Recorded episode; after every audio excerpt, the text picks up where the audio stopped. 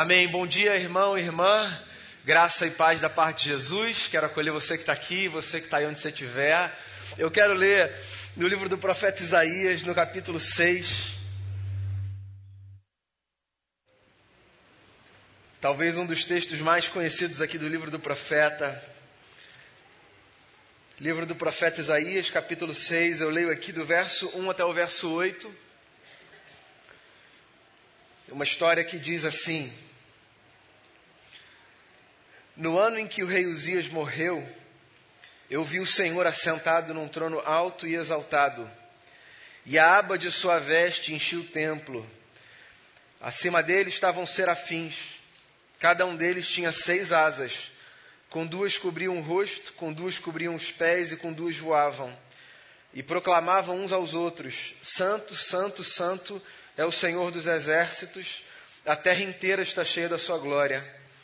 Ao som das suas vozes, os batentes das portas tremeram e o templo ficou cheio de fumaça. Então gritei: Ai de mim, estou perdido, pois sou um homem de lábios impuros e vivo no meio de um povo de lábios impuros. Os meus olhos viram o Rei, o Senhor dos exércitos. Logo um dos serafins voou até mim, trazendo uma brasa viva que havia tirado do altar com uma tenaz. Com ela tocou a minha boca e disse: Veja, isto tocou os seus lábios, por isso a sua culpa será removida e o seu pecado será perdoado. Então ouvi a voz do Senhor conclamando: Quem enviarei? Quem irá por nós? E eu respondi: Eis-me aqui, envia-me. Quero parar o texto aí. Encorajo, inclusive, você depois a ler até o final do capítulo. Esse, como eu disse, é possivelmente um dos capítulos mais conhecidos de um dos livros mais densos da Bíblia Sagrada, que é o livro do profeta Isaías. Isaías é considerado o mais erudito dos profetas do Antigo Testamento, razão pela qual o seu texto é um texto denso, algumas vezes difícil de ser processado, compreendido. Esse texto em particular é um texto que me toca por diversas razões. Eu acho que uma das belezas da Bíblia Sagrada é a possibilidade de, dependendo de onde a gente lê, diante dos nossos olhos saltarem ênfases distintas. É assim na vida, certo? Dependendo do lugar de onde a gente esteja vendo as coisas, a gente percebe uns detalhes mais do que outros. E é exatamente por isso que a gente se aproxima dos mesmos textos semanalmente, diariamente, e a gente consegue perceber assim coisas que antes não necessariamente a gente percebia. Porque o lugar de onde a gente olha, a perspectiva pela qual a gente vê, pode fazer muita diferença naquilo que a gente captura num determinado momento. Por que esse preâmbulo? Porque hoje eu quero fazer a você um convite para ler essa história aqui do capítulo 6 do livro do profeta Isaías, a partir de uma outra perspectiva que não a perspectiva clássica da compreensão da vocação de Isaías. Eu queria convidar você a ler esse texto, tentando fazer um paralelo dessa história com alguns momentos que eu acho que você já deve ter vivido na sua vida. Os momentos nos quais a gente se percebe diante de projetos, de convites, de desafios que aos nossos olhos são grandes demais para a gente. A gente encara muitos desafios na vida, certo? E alguns desafios são simples. A gente abraça de imediato. Tem coisa nova que aparece diante da qual a gente diz assim: tudo bem, eu topo, acho que vai ser tranquilo. Há outros desafios que não estão nesse grupo. Há coisas que geram na gente um frio na barriga, uma certa dúvida, uma sensação de inadequação. Desafios que a gente até topa pensando, mas que fazem, por exemplo, com que as nossas pernas deem uma tremida, com que o nosso coração seja apertado. A gente para diante dessas coisas e a gente se pergunta se a gente vai dar conta, se vai valer a pena, qual vai ser o resultado. E eu acho que essa história em particular do profeta Isaías, na sua vocação, é uma história que serve como um equivalente bíblico para esses momentos da vida, desses desafios muito particulares que nos fazem pensar duas, três, dez vezes se a gente encara ou não. Você sabe que viver com essa consciência de que Deus está com a gente é um grande desafio, né? Abraçar os projetos de Deus. Essa é uma expressão, assim, de muito gosto entre os evangélicos, né? Os projetos de Deus, a vontade de Deus. Quantas vezes eu ouço essa pergunta, pastor, qual é a vontade de Deus para a minha vida? Eu queria aprender a discernir a vontade de Deus para esse momento específico. Parece que Deus está colocando uma porta entreaberta, eu não sei se é para passar, se não é para passar, e eu quero descobrir qual é o propósito de Deus. Ou então você está num lugar em que tem alguma coisa passando e você quer participar dessa coisa que está passando, mas você não sabe se deve, se não deve. E você está tentando ouvir Deus falar ao seu coração, subjetivo que seja isso, sabe? E você quer alguma direção e você não sabe se vale a pena embarcar ou não embarcar, o que, que você faz?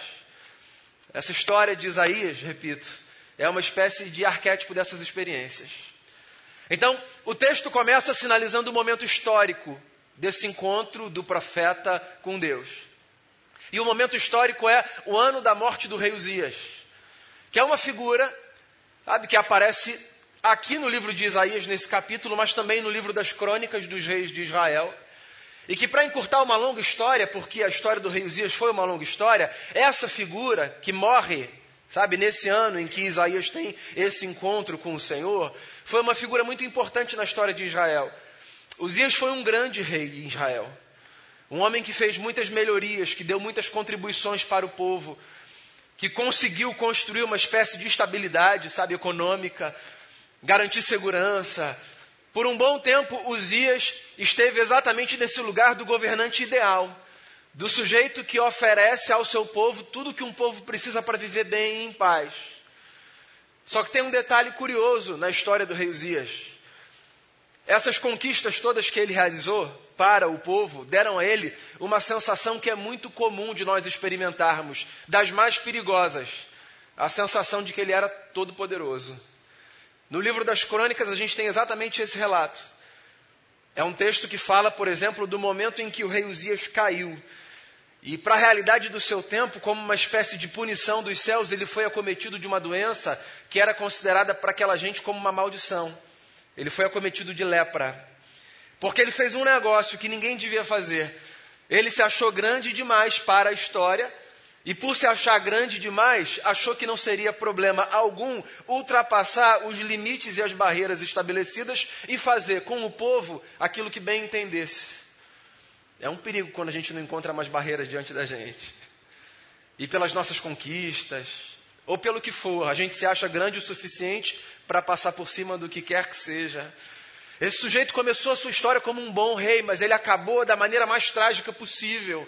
Ele acabou como um imundo na corte, um rei acometido de uma doença que era lida como uma maldição dos céus e que ficou marcado na história como alguém que começou bem, mas terminou mal. Cuidado com esse negócio de achar que só porque você começou bem você vai acabar bem. A vida pede da gente uma cautela tal que todo novo dia precise ser encarado com o mesmo temor, com a mesma reverência, com a mesma humildade, com o mesmo senso de responsabilidade.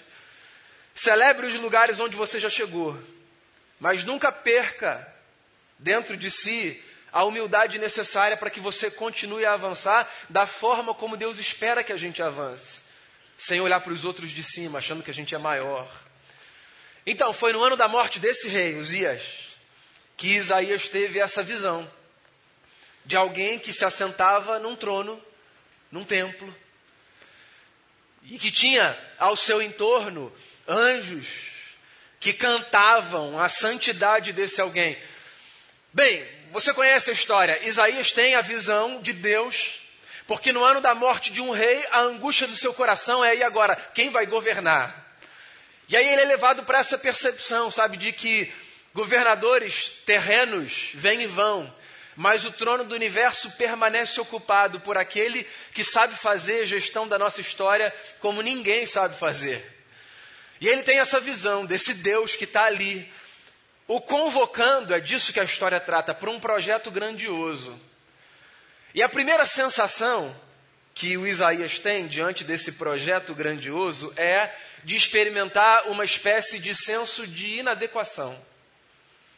Você já deve ter passado por isso, né? Por olhar para algumas coisas e dizer assim: grande demais para mim. Eu não dou conta de fazer esse negócio. Fico até honrado com um convite, mas acho que deve ser para outra pessoa.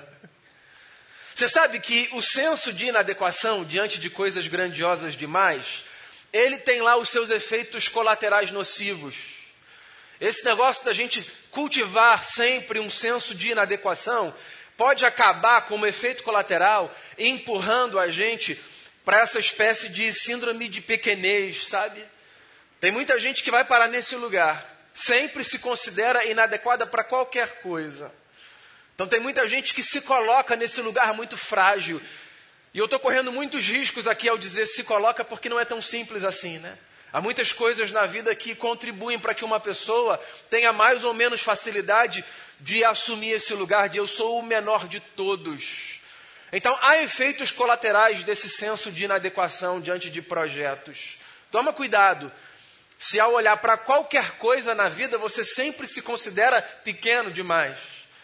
Toma cuidado se você é aquele tipo de homem ou de mulher que está o tempo todo se colocando abaixo de tudo e abaixo de todos, como se você fosse uma pessoa, sabe, de quinta categoria, incapaz, como se nada pudesse dar certo a partir de você.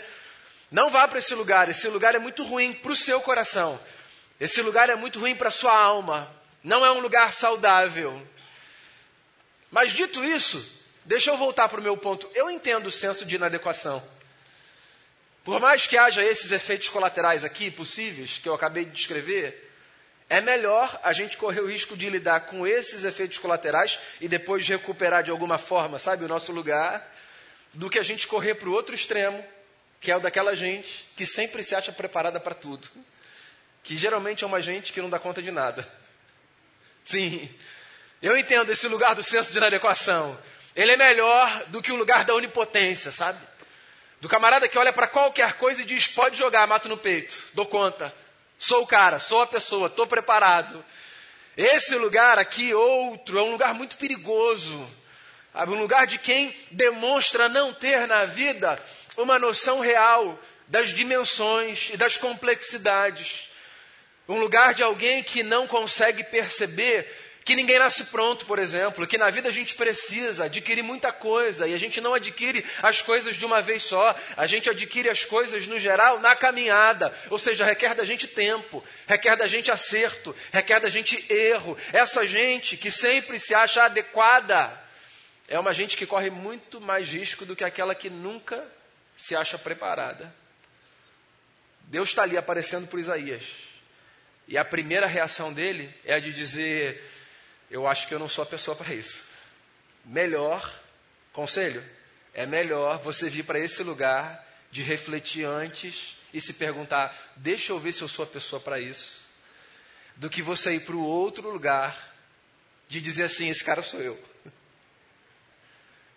Senso de inadequação diante de coisas grandes demais. Aí sabe o que acontece na história? Porque ele se sente inadequado diante de Deus, ele se percebe perdoado por Deus. Essa é uma coisa maravilhosa, sabe? Uma espécie de experiência reguladora das nossas percepções. Por isso que eu disse que é melhor a gente lidar com o efeito colateral dessa sensação de inadequação do que com essa síndrome de narciso que nos faz achar prontos para o que der e vier. Justamente porque ele olha para aquela experiência do Deus que aparece para ele e diz assim: eu acho que eu não sou essa pessoa porque eu não estou pronto, ele passa por uma experiência mística ali de ver os seus lábios purificados e de ver o seu pecado perdoado. Então, olha só como é que a vida com Deus funciona. A vida com Deus funciona assim, seja qual for a área da sua existência que você esteja pensando nesse momento. Você olha para as coisas, você é lembrado da sua pequenez, você é lembrado da sua limitação, você é lembrado das suas contradições, você é lembrado das áreas que formam a sua existência, que não estão na vitrine, ou seja, que não são áreas que os outros estão vendo, mas que você conhece. Aí você se sente então inadequado, porque as coisas de Deus sempre parecem grandes demais para a gente.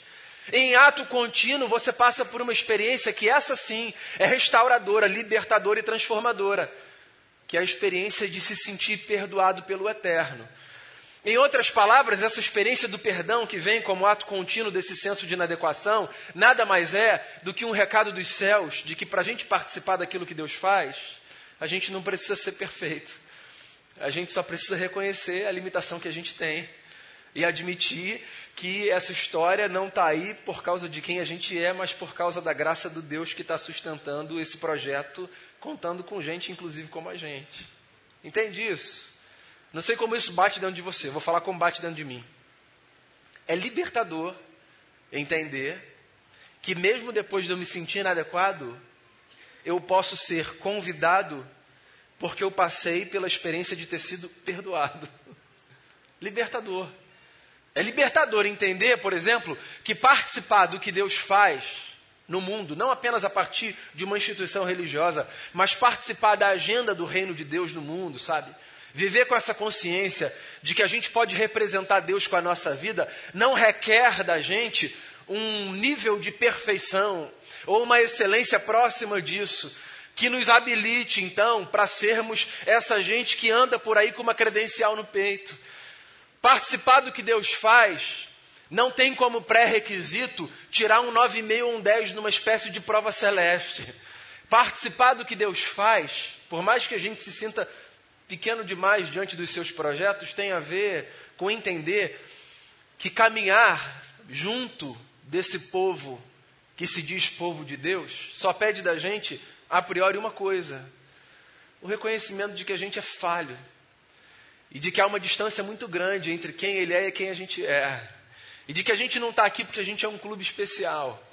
Porque a gente participa de um tipo de existência que os outros não atingiram ainda.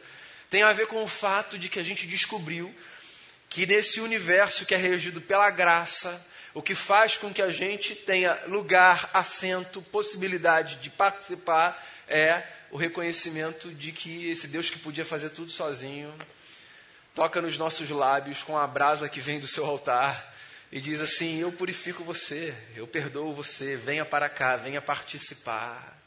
Libertador. Joga para o alto qualquer tentativa de ser um homem perfeito, viu? Joga para o alto qualquer tentativa de ser uma mulher perfeita, joga para o alto. Esse negócio não é humano. Esse negócio vai gerar cansaço para sua alma. Não foi sem motivo que, quando Deus se revelou aos homens numa figura, não se revelou na figura de um anjo, mas de um homem. O nosso modelo de espiritualidade não é angelical. O nosso modelo de espiritualidade é humano. Jesus Cristo, homem. É como gente que a gente deve ser. E ser gente como gente deve ser passa por um reconhecimento que, como eu disse, me perdoe que a insistência, é libertador. Reconhecer que a gente é pecador. Parece estranho, né? Parece uma supervalorização do pecado. Não tem a ver com isso, não. Eu, pelo menos, estou muito longe desse negócio de supervalorizar o pecado, sabe? E de dizer assim que a nossa glória é, na verdade, a nossa desgraça. Eu estou fora desse tipo de espiritualidade. É que eu aprendi um negócio na vida. Inclusive, quem disse isso no século passado foi um padre jesuíta chamado Jean Danielou. Ele disse o seguinte: o senso de pecado é a medida do senso de Deus na alma de um homem. Eu acho que isso é verdadeiro.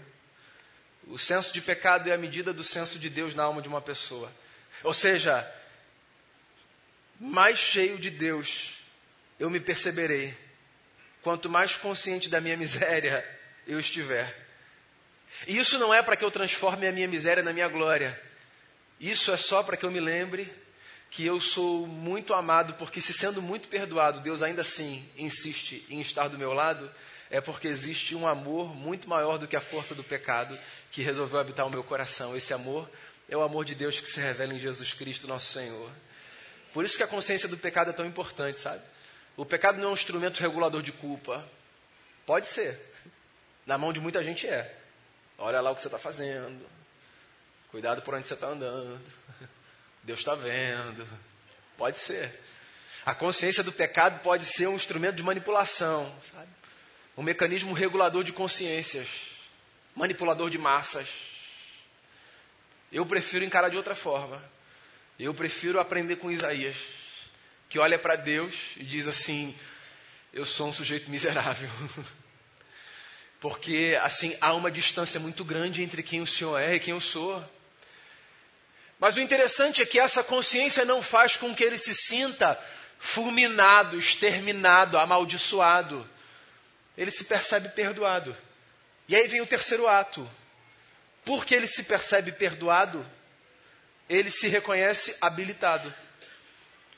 Então, quando ele ouve uma voz dos céus que diz assim: Ó, quem vai? Ele diz, mesmo sabendo quem ele é, eu vou, pode me enviar. Pois é, a consciência do pecado, sendo acompanhada pela experiência do perdão, devolve ao meu coração e ao seu coração a consciência de que nós podemos participar sim. Porque não tem a ver com quem a gente é, tem a ver com o que ele é capaz de fazer através da nossa vida. Aí o Isaías tem toda essa experiência de se ver lá embaixo, pequeno, mas de, porque se sentir abraçado, dizer assim: Deus, eu quero participar desse negócio. Eu quero. Pode me enviar, Senhor. Conta comigo, Deus. Essa é a fala do profeta, em outras palavras. Sabe, eu acho que essa é a fala mais interessante que eu e você cotidianamente podemos oferecer a Deus, em face dos desafios que aparecem. Conta comigo, Deus. Pode parecer uma percepção distorcida da realidade, né? Você imagina, alguém está ouvindo uma oração sua, você está conversando com Deus e essa pessoa ouve você dizendo assim: ó, conta comigo, Deus. O que, que essa pessoa vai pensar a seu respeito? Quem esse cara acha que é? Ele está conversando com Deus, ele está dizendo, conta comigo, como quem mata uma bola no peito. Ele está conversando com o Eterno e ele está sugerindo que ele é um sujeito que dá conta de fazer aquilo que Deus veio para fazer nesse mundo. Porque essa fala, conta comigo, Deus, solta, desconectada, sobretudo assim, presa, amarrada, sabe, às leituras clássicas do imaginário religioso, ela pode parecer a fala de alguém que não entendeu nada da vida. Mas sabe quem lê assim? Quem, no fundo, não compreendeu a dinâmica do perdão que rege a nossa história. Quando a gente fala conta comigo, Deus, não é porque a gente está querendo dizer para ele o Senhor achou o cara perfeito. É porque a gente está respondendo aquilo que a gente descobriu. Que nesse mundo caído, Deus conta é com gente como a gente. Então, meu amigo e minha amiga, nas suas limitações, diante dos projetos grandiosos da vida, ainda que você sinta, às vezes, um senso de inadequação, não sai correndo, não. Fica parado naquele lugar. Faz um mergulho para dentro da sua alma. Vai discernir o seu coração. Quando aparecer um negócio diante de você que para você for muito grande, e a sua primeira reação for a de querer sair correndo, dizendo: Acho que parou diante da pessoa errada, isso não pode ser para mim. Fica ali quietinho. Tenta encontrar Deus diante daquela porta.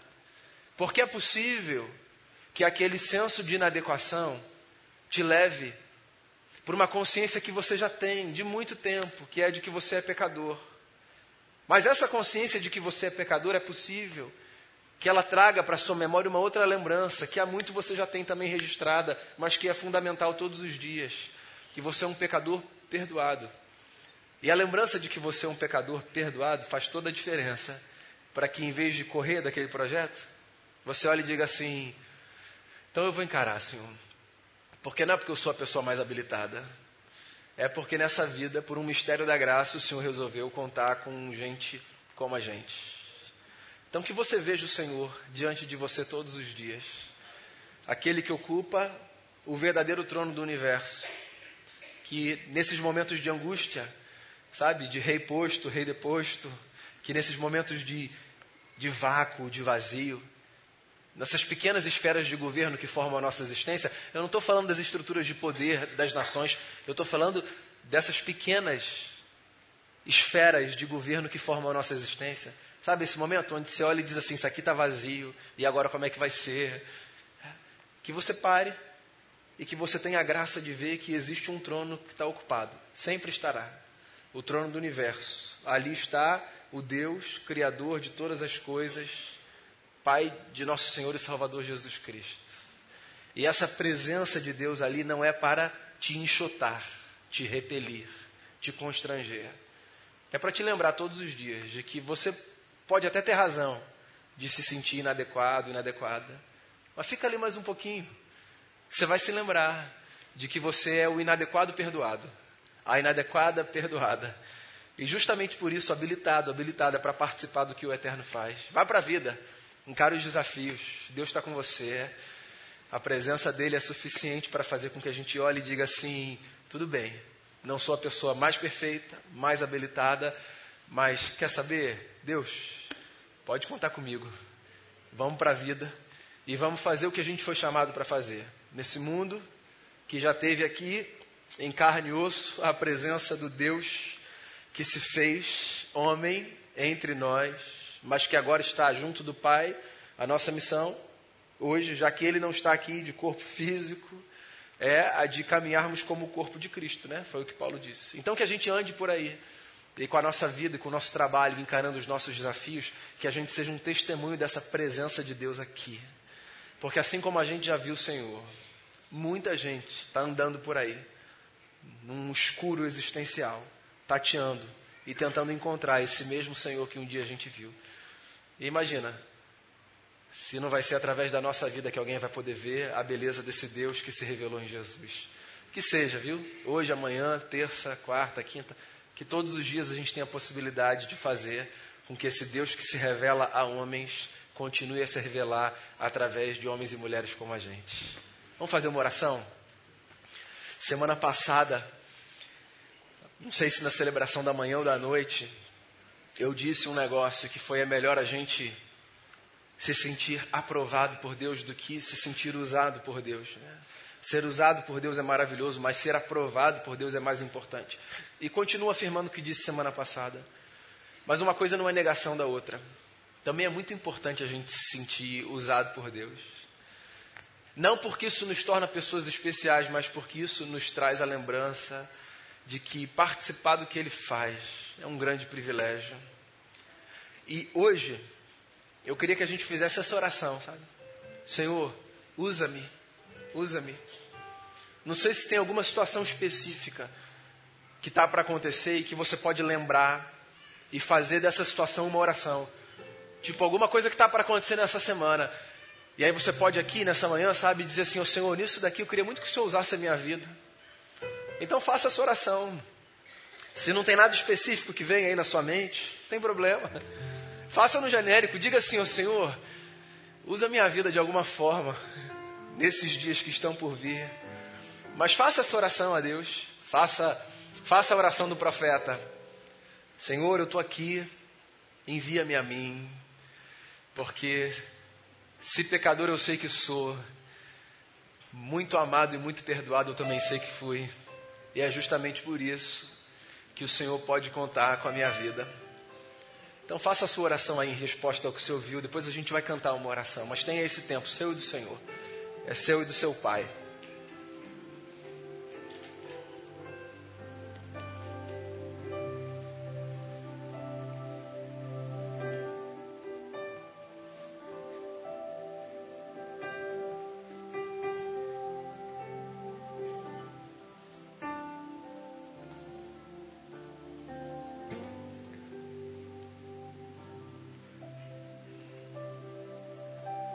Senhor,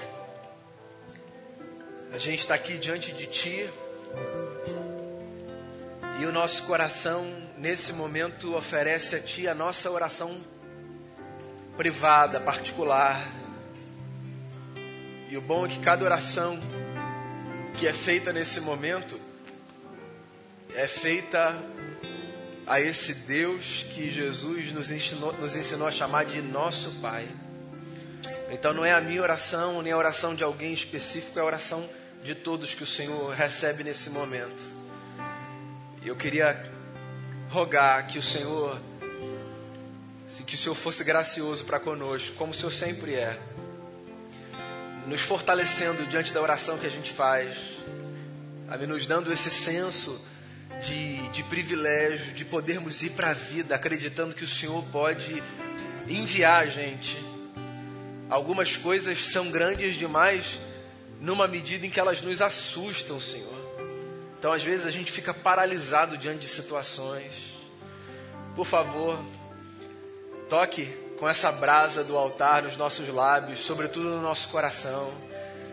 E, e, transforma, sabe, essa existência petrificada numa existência que pulsa a vida, cheia de disposição de participar do que o Senhor faz. É no nosso trabalho, é na nossa casa, é em alguma relação familiar, é num, num vínculo de amizade. A gente quer ser usado pelo Senhor como ponte sobre as águas. como um farol no meio da escuridão. A gente quer ser usado pelo Senhor porque é um privilégio para a gente. Não é que o Senhor precise da gente, é que é um privilégio a gente descobrir que, sendo quem a gente é, a gente ainda assim pode participar. Então, envia-nos para a vida como, como cartas do teu amor a esse mundo. Que, que a nossa oração seja acolhida no, no trono da sua graça e que a gente veja a resposta a essas orações sabe, no curso dessa semana e no curso da nossa existência. Assim eu oro colocando o nosso coração diante de Ti. Em nome de Jesus, o nosso Senhor. Amém.